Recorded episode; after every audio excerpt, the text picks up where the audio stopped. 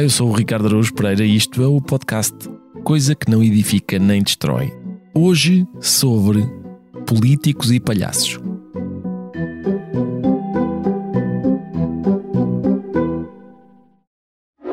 Olá, olá! Então, tudo em altas ou quê? Ou a mudança da hora puxou-vos para baixo? Pá, não se ralem muito com isso, ok? Há mudanças bem mais difíceis, tipo quando tem mudado telemóvel, por exemplo. Há sempre aqueles contactos que se perdem, não é? A fotografia que não ficou guardada na cloud ou aquele print ótimo que desaparece para sempre. E quando mudam de pacote TV? Desinstalar, instalar, nova box, novo comando, blá. Ou como eu, que mudei de relógio para um smartwatch. Ainda estou a tentar perceber como é que se mexe naquilo. Bem, ao menos mudou a hora sozinho. O importante é que se quiserem mudança, a Vorten tem tudo. E mais não sei o quê. E isso, meus amigos, isso nunca vai mudar. Hã? Foi profundo, não foi? Deixo-vos com esta, para refletir. Até para a semana, meus queridos. Isto foi um beijinho. No drama histórico Henrique IV, de Shakespeare, o que me interessa mais é a relação entre duas personagens, o príncipe Hal, que há de vir a ser o rei Henrique V, e Falstaff, Falstaff é, como se sabe, preguiçoso, fanfarrão, gatuno, bêbado, vigarista, glutão, cobarde. A lista de defeitos é muito extensa. E o príncipe, para desgosto do seu pai, insiste em conviver com ele e com o grupo de pequenos bandidos que o rodeia. Logo no início da peça, vemos o príncipe no meio dos delinquentes numa taberna. A certa altura, Hal abandona-os e faz um monólogo em que revela claramente as suas intenções é na cena 2 do primeiro ato. Atenção, eu vou usar sempre a tradução de Walter Cunha e as falas do príncipe vão ser interpretadas por um ator convidado, que é também o nosso convidado de hoje. Sei bem quem sois, e por enquanto amparo os humores sem freio da vossa ociosidade. Mas nos meus atos é de imitar o sol, quando permite que as nuvens peçonhentas ao mundo ocultem toda a sua beleza para que ele, sentida a sua falta, reapareça, e seja então maior o espanto por irromper das feias e nojentas brumas de vapores que o pareciam sufocar. Se todo o ano fosse feito de feriados, cansava o folguedo mesmo que a labuta. Mas como são raros, então são desejados. Já que nada agrada senão que é fugaz. Quando eu me despido desta imoral conduta e pagar a dívida nunca prometida, por quanto melhor sou do que a minha palavra, tanto mais valerei do que de mim esperam e como metal brilhante em fundo escuro, a minha emenda, a luzir sobre o meu erro, surgirá mais vistosa, mais atenção terá, se comparada com a que não tem contraste. Ao ofender, farei da ofensa engenho, e hei de remir o tempo quando ninguém esperar. Ou seja, o comportamento do Príncipe Hal é, na verdade, uma estratégia política. O plano é, por estranho que possa parecer, obter propositadamente uma má reputação para que depois, quando chegar a sua vez de herdar o trono e se apresentar subitamente honrado e íntegro, a regeneração seja mais impressionante. Na altura em que, como ele diz, se despir da imoral conduta, ele será como o sol, quando as nuvens negras o descobrem e o seu brilho parece mais intenso. Ora, de Falstaff também se pode dizer que ele tem uma estratégia, mas não é política, é humorística, é uma estratégia que parte da seguinte verificação: há uma insuperável desigualdade de forças entre nós e o mundo. O peso das coisas é demasiado difícil de suportar. Mas o mundo, aparentemente sólido e inexpugnável, tem uma vulnerabilidade, talvez a única. Ele permite que o olhemos de mais do que uma maneira. Apontar-lhe as ambiguidades não é apenas uma artimanha, é uma pequena vingança.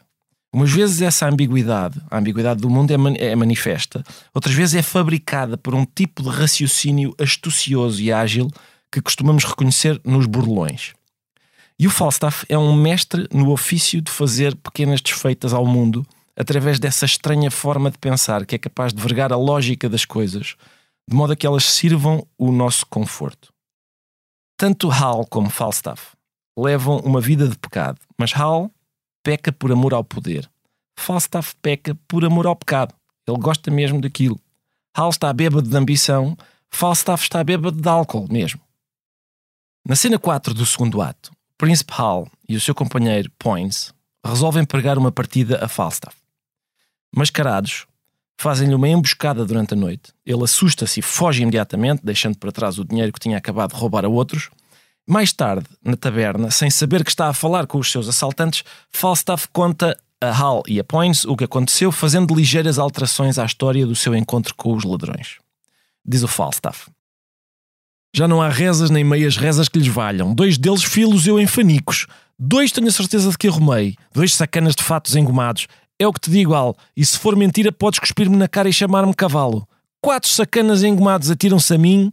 Quatro? Mas ainda agora disseste que eram dois. Quatro, Hal. Eu disse quatro. Avançaram os quatro juntos e atiraram-se principalmente a mim. Não estive com mais nada. Parei as sete pontas das espadas no meu broquel, assim.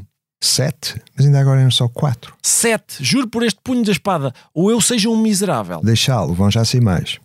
Dizia eu que esses nove, todos engomados, Portanto, já são mais dois. Começaram a ceder terreno, mas eu não os larguei. Deitei-me a eles e lesto como um pensamento, dos onze logo ali aviei sete. Que monstruosidade! Dois homens engomados saíram onze. O príncipe deixa que Falstaff termine o seu relato aldrabão e depois revela-lhe o que ele e Poins tinham feito. Nós dois vimos vossos quatro deitar a mão a quatro, a amarrá-los e a tomar conta do dinheiro deles. Tomai agora nota de como uma história simples vos deita por terra.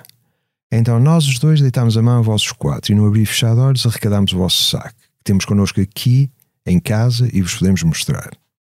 E meu caro Falstaff, vós levastes embora a vossa pança com tanta leveza, com tão lesta agilidade, e berrastes por piedade e continuastes a correr e a berrar como nunca a um vitelo eu ouvi. Que abjeto tu és para amalgares assim a tua espada e depois vires dizer que foi em combate.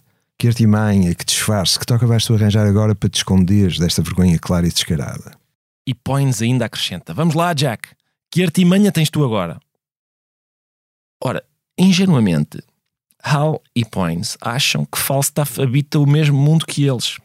Um mundo em que a vergonha humilha, a desonra magoa, a cobardia rebaixa. Só que não. A resposta de Falstaff volta a revelar que ele vive de acordo com uma estratégia que o torna imune a agressões. Ele é, digamos, invulnerável. Diz ele: Valha-me Deus, eu reconheci-vos tão bem como quem vos fez. Ouçam cá, meus senhores, então acham que eu ia matar o herdeiro legítimo? Havia eu de me voltar contra o verdadeiro príncipe? Vós bem sabeis que eu sou tão valente como Hércules, mas respeito o instinto. O leão não toca no verdadeiro príncipe. O instinto é uma coisa muito séria. Neste caso, fui cobarde por instinto. Terei assim melhor opinião de mim e de vós para toda a vida. De mim como um valente leão, de vós como verdadeiro príncipe. Ou seja, através de um pequeno truque, Falstaff transforma a sua cobardia num gesto da maior nobreza.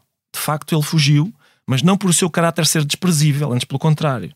Por ser tão nobre que reconheceu instintivamente que estava na presença do futuro rei e por isso não poderia atacá-lo.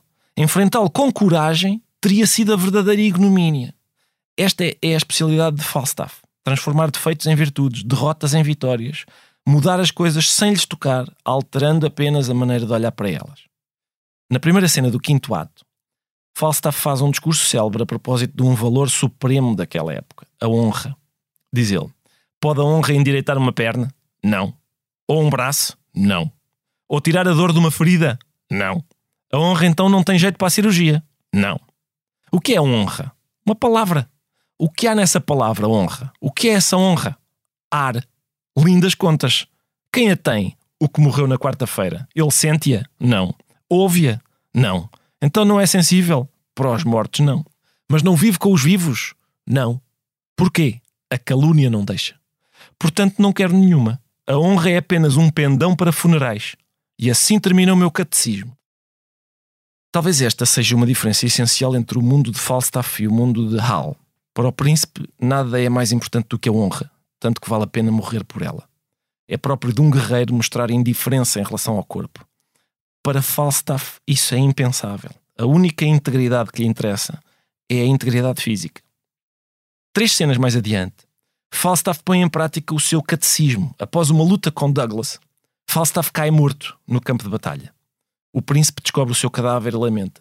O que, velho conhecido? Não pôde tanta carne guardar uma exígua vida? Adeus, meu pobre Jack. Mais tarde ou mais cedo vou ver-te estripado. Até lá jaz em sangue. E o nobre Percy a teu lado. Só que quando o príncipe sai de cena, Falstaff levanta-se e diz: Estripado, se me estripares hoje, autorizo-te a que me temperes e ainda me comas amanhã. Reis me partam se aquilo não era altura para fingir, ou aquele arruaceiro escocês furioso como estava tinha saldado as minhas contas até ao último centavo. Fingir, minto. Eu não sou fingidor nenhum. Morrer é que é ser fingidor. Porque quem não tem uma vida de homem é um homem a fingir. Mas fingir a morte, quando por via disso se vive, não é ser fingido, mas é ser antes a verdadeira e perfeita imagem da vida. A melhor parte da coragem é a descrição, e foi essa melhor parte que me salvou a vida. Portanto, mais uma vez, Falstaff defende com uma lógica irrepreensível uma ideia que parece indefensável: que entre um morto e alguém que finge estar morto, o fingidor é o defunto. E diz que a verdadeira coragem é discreta, e ninguém é mais discreto e por isso mais corajoso do que o cobarde que finge estar morto para evitar o combate. Faltam duas cenas essenciais para compreendermos a diferença entre Falstaff e Hal.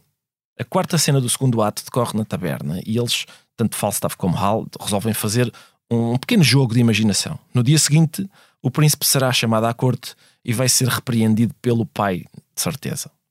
E eles decidem então simular esse encontro para que Hal possa preparar-se. É uma rábula em que imaginam o que acontecerá quando o príncipe for falar com o rei. Mas nessa pequena peça de teatro que encenam à frente dos amigos, Falstaff interpreta o papel do jovem príncipe e o príncipe interpreta o papel do pai. Então, Harry, de onde vindes? Meu nobre senhor, venho de Eastship. As acusações contra ti me chegam são graves. Pelas chagas de Cristo, meu senhor, é tudo falso. A minha fé que vos amimo como um jovem príncipe. Tu preguejas, meu desgraçado rapaz, nem sequer olhes para mim de hora em diante. Estás definitivamente afastado da graça. Há um demónio que te apoquenta na forma de um velho gordo, um túnel de gente que é teu companheiro.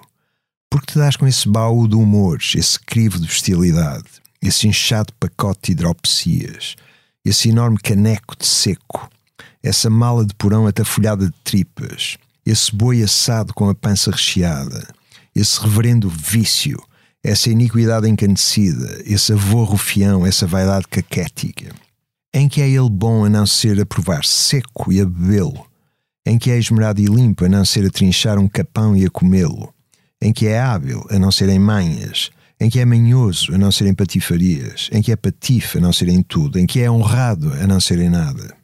E diz Falstaff muito cínico: Pudera eu acompanhar a discorrência de Vossa Graça. A quem se refere Vossa Graça? A esse abominável patife, desencaminhador da juventude, Falstaff, esse velho satanás de barba branca. Meu senhor, esse homem saiu quem é. Eu sei que sabes. Mas dizer que sei nele maior mal do que em mim seria dizer mais do que eu próprio sei. Lá que ele é velho, tanto mais se lamenta, os seus cabelos brancos são disso testemunho, mas agora que ele seja, com o devido respeito à vossa reverência, um putanheiro, isso eu inteiramente o nego. Se seco com açúcar for um crime, que Deus valha aos malfeitores. Se ser velho e alegre for pecado, então muito velho estalajadeiro que eu conheço há de já estar condenado aos infernos. Se por ser gordo se há de ser odiado, as vacas magras do faraó serão então amadas. Não, meu bom senhor, apartai Peto, apartai Bardolph, apartai Poins, mas quanto ao doce Jack Falstaff, ao afável Jack Falstaff, ao fiel Jack Falstaff, ao valente Jack Falstaff, e ainda mais valente, sendo como é velho, o velho Jack Falstaff. Não aparteis o vosso Harry da sua companhia. Não aparteis o vosso Harry da sua companhia. Apartei o gorducho Jack e apartareis o mundo inteiro. Eu faço, eu o farei. Ora bem, quando diz esta frase, Eu faço, eu o farei. o príncipe Hal já não está a imaginar que é o seu pai. Está a falar por si. Está a anunciar o que de facto irá fazer quando for rei. Está a cometer um delito dos mais execráveis. Ele fala a sério no meio de uma brincadeira. É o tipo de pessoa perigosa da qual se costuma dizer que não sabe brincar. De todos os que participam nesta rábula, entre atores e espectadores, ele é o único que abandona o mundo da imaginação. Falta o final da peça, em que o príncipe Hal sobe ao trono. É na cena 5 do quinto ato da segunda parte da peça. Falstaff apresenta-se na cerimónia de coroação e tenta chamar a atenção do amigo para o saudar. O rei dirige-se a Falstaff nestes termos. Não sei quem és, ó velho. Vai às tuas rezas. Que mal ficam as brancas a um tolo e um bufão. Sonhei por muito tempo com um homem assim, inchado à sobreposse, assim velho e profano. Mas agora acordado, desprezo esse sonho. Olha menos ao corpo e mais à graça. Deixa a gludice, que se reganha o túmulo três vezes mais para ti do que para os outros. Não me respondas com graceios de tolo. Não me presumas a mesma coisa que eu era, pois Deus bem sabe, e o mundo há de perceber, que eu mandei embora a minha antiga pessoa, e o mesmo farei com quem me acompanhava. Portanto, não sei quem és, ó velho, diz o rei. Recordo que no início da peça, o seu primeiro solilóquio começa com as palavras Sei bem quem sois. Portanto, ao rejeitar Falstaff, o príncipe segue o plano que delineou e cumpre a promessa que fez. Com esta longuíssima introdução, eu quero chegar aqui. Parece-me que é possível entender Hal como a corporização da ideia de política e Falstaff como a corporização da ideia de humor ou de comédia. Ambas as ideias assentam numa forma de dissimulação. Mas a estratégia do príncipe serve para enganar os outros, ao passo que a de Falstaff é um modo de enganar os outros, mas sobretudo de se enganar a si próprio. Tanto a estratégia do príncipe como a de Falstaff têm como objetivo conseguir um benefício para aquele que a põe em prática, isso é certo. Mas são estratégias de natureza muito diferente. A estratégia política visa obter e reforçar o poder. A estratégia humorística é ela própria o poder. A estratégia política depende de um tipo de raciocínio convencional, a humorística depende da imaginação e baseia-se na ideia de que pensar nas coisas da maneira certa é quase sempre insuportável.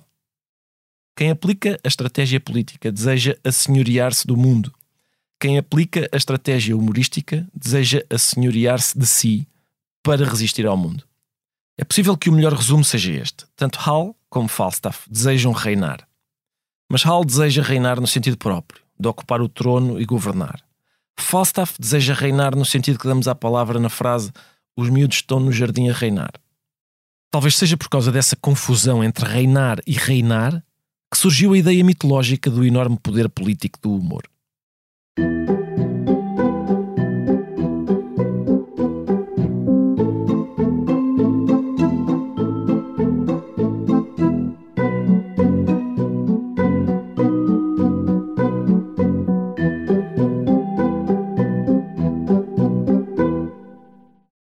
Sempre que se fala no poder do humor, e poder no sentido político de ser capaz de eleger deputados e derrubar governos, os argumentos são quase sempre os mesmos.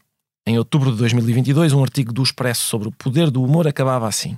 Na Ucrânia, o presidente Zelensky era um humorista político. Algum poder o humor terá. Reticências. O raciocínio é simples. Um humorista foi eleito, logo, o humor tem poder. No entanto, não é preciso sair da Ucrânia para perceber que o argumento talvez tenha algumas fragilidades. O presidente da Câmara da capital, Kiev, é Vitaly Klitschko, que era pugilista. Nunca ninguém assinalou o poder do pugilismo. Nem mesmo quando Manny Pacquiao, outro pugilista, foi eleito para a Câmara dos Representantes nas Filipinas e mais tarde para o Senado. No Brasil, quando o palhaço Tiririca foi eleito deputado federal por São Paulo, voltou a falar-se do poder do humor. Mas quando Alexandre Frota também foi eleito deputado federal por São Paulo, não se falou muito do poder político da pornografia, que ainda por cima tinha antecedentes, uma vez que Cicciolina já tinha sido eleita para o Parlamento italiano. Do mesmo modo, quando Arnold Schwarzenegger foi eleito governador da Califórnia, ninguém se lembrou de alegar que talvez estivéssemos perante uma manifestação do poder dos filmes de ação. O que todas essas figuras têm em comum é o facto de serem celebridades.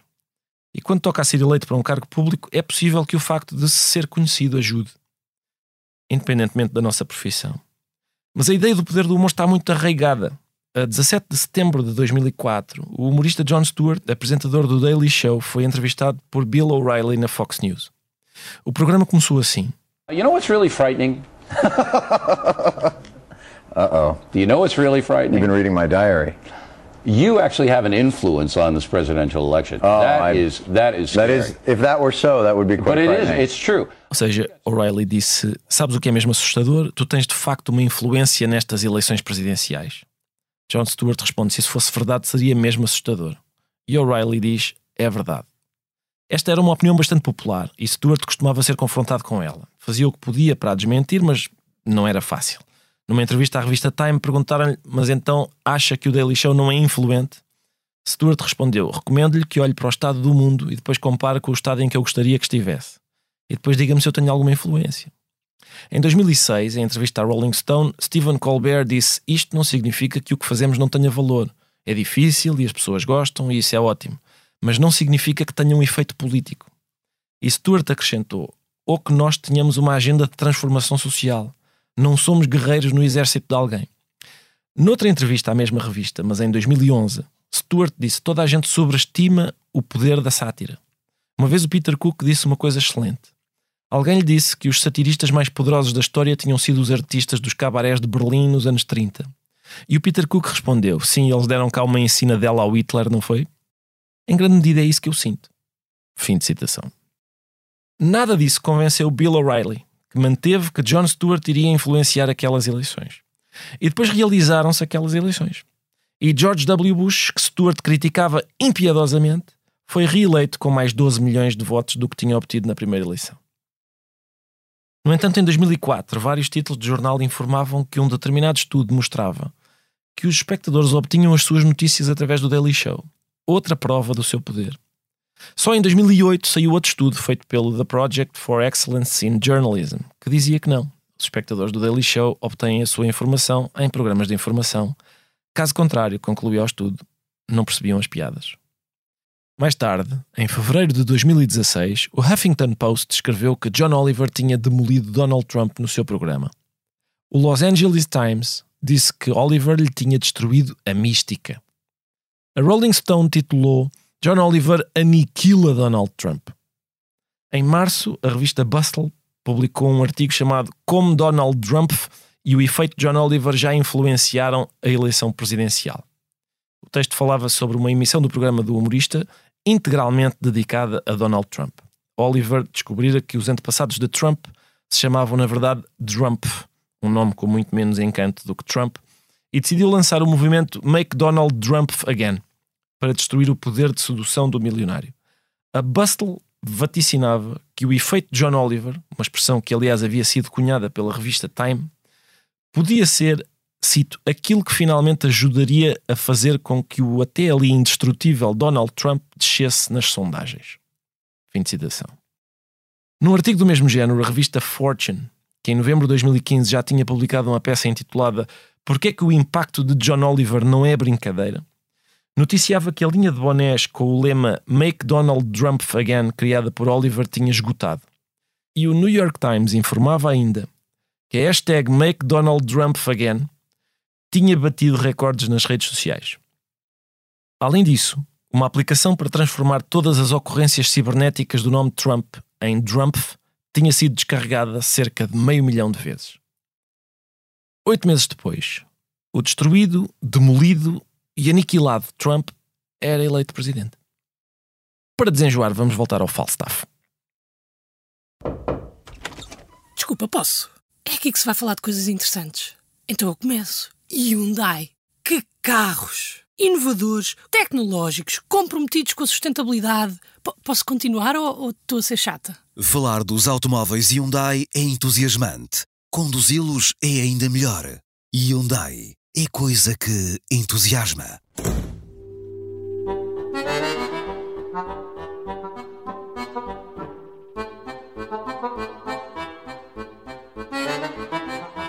Agora vou conversar com o professor António Feijó, que é professor de literatura na Faculdade de Letras da Universidade de Lisboa. Professor, muito obrigado por ter vindo.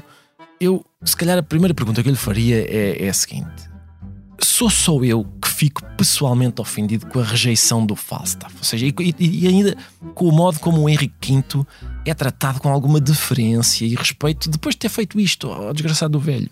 Não é só o Ricardo, aliás, somos desde logo dois, mas. Hum, há uma série de críticos que uh, sublinha isso, a brutalidade do Hal. Uhum. Ou seja, há uma relação entre eles durante muito tempo e quando o Hal cede ao trono, uh, recusa e expulsa. Exato. E isto é feito com grande brutalidade, é muito seco. Uh, ele condena-o, vai para a prisão durante algum tempo, vai viver depois de um modo confortável. Exato, com uma pequena tensa. Uma pequena, pequena né? tensa. Mas é o fim de Falstaff é o fim de Falstaff de um ponto de vista tangível, externo, mas de um ponto de vista íntimo é terrível para o Falstaff, porque o Falstaff tem um imenso investimento no Hal. É uma relação muito afetuosa, é uma uhum. relação amorosa, realmente. Exato. Amorosa no sentido eh, platónico do uhum. termo. Eu estou a dizer platónico do termo no sentido vulgar da palavra platónico, mas há quem enfatize justamente que o, o Falstaff funciona de um modo socrático com o Hal também. É uma espécie de Sócrates do, do, do Hal. Do Hal. A brutalidade põe em evidência uma relação entre poder e, e riso, Exato. poder e humor e como é que o poder prescinde do humor a dado momento. O poder não pode coexistir com o humor sempre. Exato. Aliás, o, o humor só existe quando o, o poder lhe dá férias ou lhe dá um feriado. Eh, na ausência desse, desse, desses pequenos enclaves de liberdade, o humor está perdido. Isto é muito interessante porque eu estava a ouvir a sua introdução e na sua introdução há a certa altura uma referência à política, de um modo mais explícito. E se nós pensarmos, por exemplo, na nomenclatura do nacionalsocialismo, não há humor. O Goering eh, não tem humor, o Himmler não tem humor, o Hitler não tem humor. O que talvez tenha um bocadinho de humor é o Goebbels, mas porque era literato. Mas, portanto, não há humor. Uhum. Se olharmos, por exemplo, para as noites do Stalin no Kremlin, do Politburo, em que eles bebem o Molotov, Mikoyan, etc., aquelas coisas, e em que ele os força a dançar, a cantar, etc., o humor é bruto, é assim, vulgar, pesado.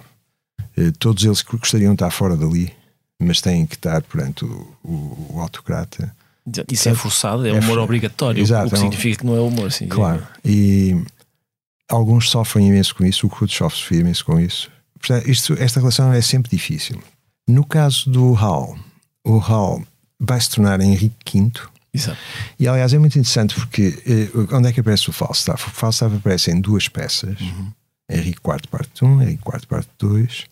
No fim de Henrique IV, parte 2, o Falstaff foi um sucesso tal que Shakespeare anuncia que ele virá na próxima peça, o que não é o caso. Em Henrique V há apenas uma referência à morte, de morte, Falstaff. exato. Pronto. Ele aparece nas Merry Wives of. O Windsor, exatamente. Eh, e nesse eh, é pouco interessante. Eh, aliás, eu acho que aparece porque a Rainha Isabel gostou tanto de Henrique IV que perdeu isso. Mas eh, eu estou a fazer esta digressão porque em Henrique V nós vemos Hal já como rei. E é daí que vem aquelas coisas todas. We few, we happy few, we band of Band brothers. of Brothers, sim, o discurso de São, da Batalha de São Crispim, do dia de São Crispim. É, sim. exato. E que vai transformar a produção da Henrique V, por exemplo, durante a Segunda Guerra, como um emblema de- do Reino Unido face à, à Blitz e face ao- aos alemães. E isso é uma exaltação nacionalista, etc. Mas o Henrique V tem esse lado, o- este lado, em relação a Falstaff, que é um lado violento, muito violento. E há muitos críticos que sublinham isso. Depois, naturalmente, isto depende muito de como é que as pessoas se colocam. Alguns dizem que a necessidade de Estado leva a isso. O Estado não pode viver, não pode coexistir com, com alguém que está ao lado sistematicamente a, a subverter o sério, a, a tirar o tapete à, à, à pretensão de força. E à solenidade. E há- exatamente, à solenidade. Aquilo, é. Para, para usar algumas, algumas coisas que mais recentemente eh, as pessoas discutiram, eh, o Falstaff seria demasiado carnavalesco. Uhum, exato.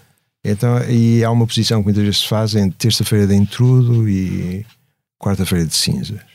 E o humor precederia o poder, estas coisas são eh, histórias que se contam muitas vezes para fazer esta, esta Sim, sim, claro. Como no quadro do Bruegel, a É. luta entre o Carnaval e a Quaresma. claro. E um, um, vem antes, um vem antes do Eh, outro. Claro, e a quaresma seria o poder, e Exato. o poder só pode ser quaresma porque o poder é sério. Claro. Enquanto que no caso de Falstaff, Falstaff é, é a liberdade. E, eh, isto é interessante porque a liberdade fica assim inconciliável com o poder, ou pelo menos com o exercício do poder. E, mas eu acho que olhando para uma sociedade democrática moderna, nós percebemos que o exercício do poder é pouco livre, até do ponto de vista de quem exerce o poder. Uhum. Está sempre condicionado, está sempre fechado, está sempre sim. constrangido. A mínima coisa que diz é um erro. A certa altura, o Falstaff diz: Eu não sou apenas espirituoso, eu sou a razão do espírito nos outros homens. Eu, eu queria. que- eh, Quer dizer, acho que é a primeira vez que eu tenho a oportunidade de dizer isto a um professor. Comente a seguinte frase. E talvez vai ser não a primeira, mas a milionésima em que o professor se estende ao concluir. Hum, a, frase é muito interessante porque o que o Falstaff está a dizer é que ele produz alegria, ele Exato. produz riso, mas tem uma capacidade extraordinária de indutora de riso em quem está à sua volta. E isto tem a ver com a produtividade do riso, ou seja, com a capacidade do riso transformar as pessoas que estão à volta de quem faz rir numa, em companhia. Uhum. Ele cria companhia. Mas isso é verdade. Nós muitas vezes vemos que é justamente o humor de alguma pessoa que cria um, eh, num grupo de pessoas companhia. Companhia no sentido em que as pessoas estão todas, encontram-se todas no mesmo lugar. Forma uma comunidade. É, isso. exato. E, mas ao mesmo tempo não é apenas esse lado comunitário, porque ele, ele desperta o talento de cada um. Exato. Aliás, o Hal é muito talentoso. Quando o Hal o insulta, Sim, é muito criativo. é exato, chama-lhe túnel de bichas, por Exato. exemplo. é? Ele é gordo, túnel de bichas. Mas isto é apenas um exemplo de muitas coisas que o Hal diz e que são genuinamente interessantes e, e, e fazem rir.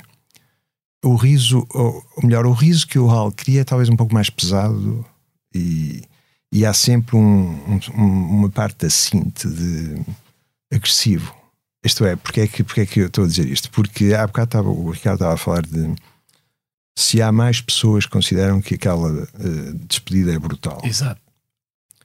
Mas há também uma tradição na crítica shakespeariana sobre estas peças e sobre a figura de Falstaff que sublinha algumas coisas, isto bem a partir de um homem do século XVIII, que foi a primeira pessoa que falou disso, que disse que realmente o Falstaff não é tão completamente cobarde como dizem, é até uma pessoa corajosa e que Shakespeare dispôs vários indícios de como Falstaff é outra pessoa que não apenas isso, só isso que de um ponto de vista social é reconhecido como uma, uma galeria de defeitos. E aí, se olharmos, se olharmos desse modo, uh, nós podemos dar uma podemos ter uma descrição de Falstaff que é um pouco diferente. Uh, é mais complexo do que apenas um, um espírito de dissolução, de uhum. anarquia, etc. Uh, e realmente é verdade, ele é, uma, é muito inteligente, ele percebe esta a, a rapidez com que ele uh, faz uma, uma piada, uh, a natureza das piadas é de uma inteligência soberana uhum. é? e de controle muito grande. As partes cómicas em Shakespeare são prosa, nós há bocado tínhamos falado disso. Exato. As partes cómicas são prosa e isso revela. A prosa de Falstaff é de uma inventividade contínua. É essa inventividade preside sempre uma grande inteligência, é de uma inteligência sempre fulgurante. E isso transforma a personagem numa coisa, numa, numa pessoa ainda. Eu estou a dizer pessoa porque também isto tem. Agora entra aqui uma outra questão. Uh, que é exatamente qual é a natureza daquela personagem, destas personagens, são pessoas, etc. Isto é uma questão que se uhum. podia levantar, mas dá-lhe uma força e uma uma força e uma robustez muito, muito expressivas. O facto de o Falstaff falar em prosa uh, e os outros quase sempre em verso não diz qualquer coisa também sobre a posição do Shakespeare relativamente ao que é a comédia e o que não é. Sim. Pois a prosa em Shakespeare é usada normalmente por pessoas de classe mais baixa uhum. ou por uh, clowns, palhaços, Exato. ou personagens que não sendo um clown são cómicas. Uhum e contrasta sempre com o verso que se quer dado aos aristocratas, aos, aos protagonistas, uh, às figuras mais exaltadas ou socialmente mais, mais em vista. Uh, mas uh, permitem também fazer uma, uma, um, uma, uma, outra diferença nos enredos, que é o que é baixo, o que é cómico, o que é indisciplinado, é relegado para a prosa. Certo e o verso, que é uma coisa mais construída, mais.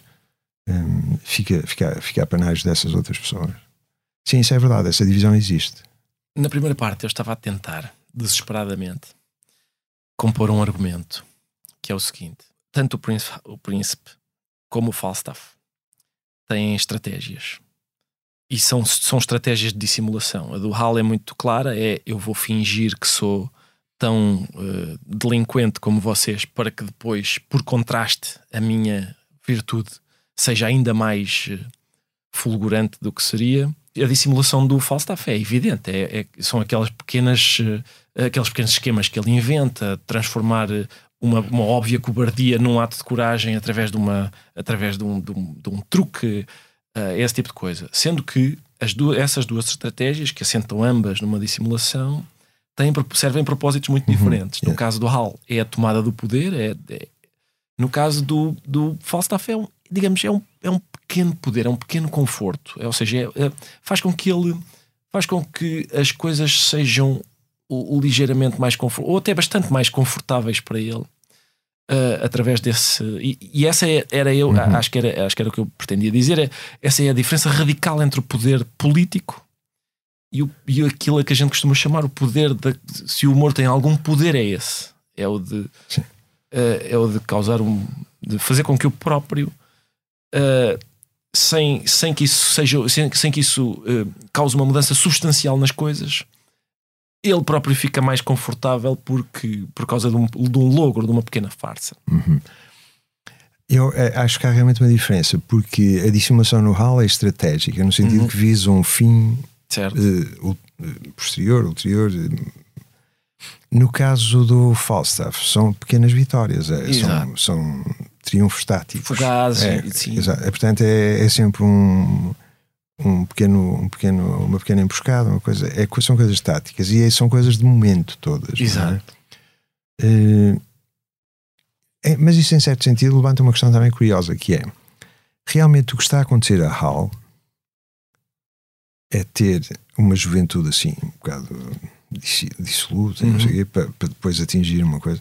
Mas isso é o que as pessoas dizem normalmente, que é a educação de qualquer pessoa. Ou seja, normalmente acha-se que A juventude é a para juventude é para desperdiçar tipo nesse sentido e tal. Eh, portanto, as pessoas na juventude foram de extrema esquerda e agora são de centro-direita. Exato. Eh, essa- não, isto é uma, é, uma, é uma história universal. Sim. E no o caso, quem é anómalo aqui é realmente o Falstaff. Embora existam muitas pessoas que viveram numa boémia prolongada e que destruíram a sua vida, na maior parte dos casos, numa boémia prolongada. O que, o que no caso de Shakespeare está a fazer é ele pega neste, neste contraste eh, e dá-lhe para já uma expressão extraordinária, porque a personagem de Falstaff é tão, absorve tanto a atenção do espectador, do leitor, tem um brilho tal, tem uma, uma, uma sedução tal que nós ficamos completamente presos na personagem. O filme do Wells, por exemplo, do Orson Welles. Sim, Chimes at Midnight. É sim. claro, isso é, é- é maravilhoso desse ponto de vista, eh, porque é um grande, grande cineasta a dar expressão a isso. Portanto, o que é que Shakespeare faz? Torna mais gráfico, mais evidente este lugar comum universal de que alguém tem de passar assim por uma grande turbulência para depois chegar a uma idade. Ser um adulto respeitável. Sim. E o humor não é adulto desse ponto de vista. Exato. O humor é, é juvenil ou é infantil. eh, não pertence a esse mundo. não pertence a esse mundo. Aliás, só pertence a esse mundo se esse mundo o tolera de algum modo e se o tolera em alguns momentos em que o tolera. Exato. é? Portanto, eu acho que sim, sim, isso é uma, é uma coisa que, que é muito visível na peça, nas peças. Professor, obrigadíssimo. Muito obrigado por ter aceitado o convite para aqui estar. Desculpe tê-lo aborrecido durante tanto tempo. Ah, sempre que voltar a falar de Shakespeare, se calhar fica o nosso comentador residente aqui. Obrigado, obrigado. Agradeço-lhe imenso. Obrigado.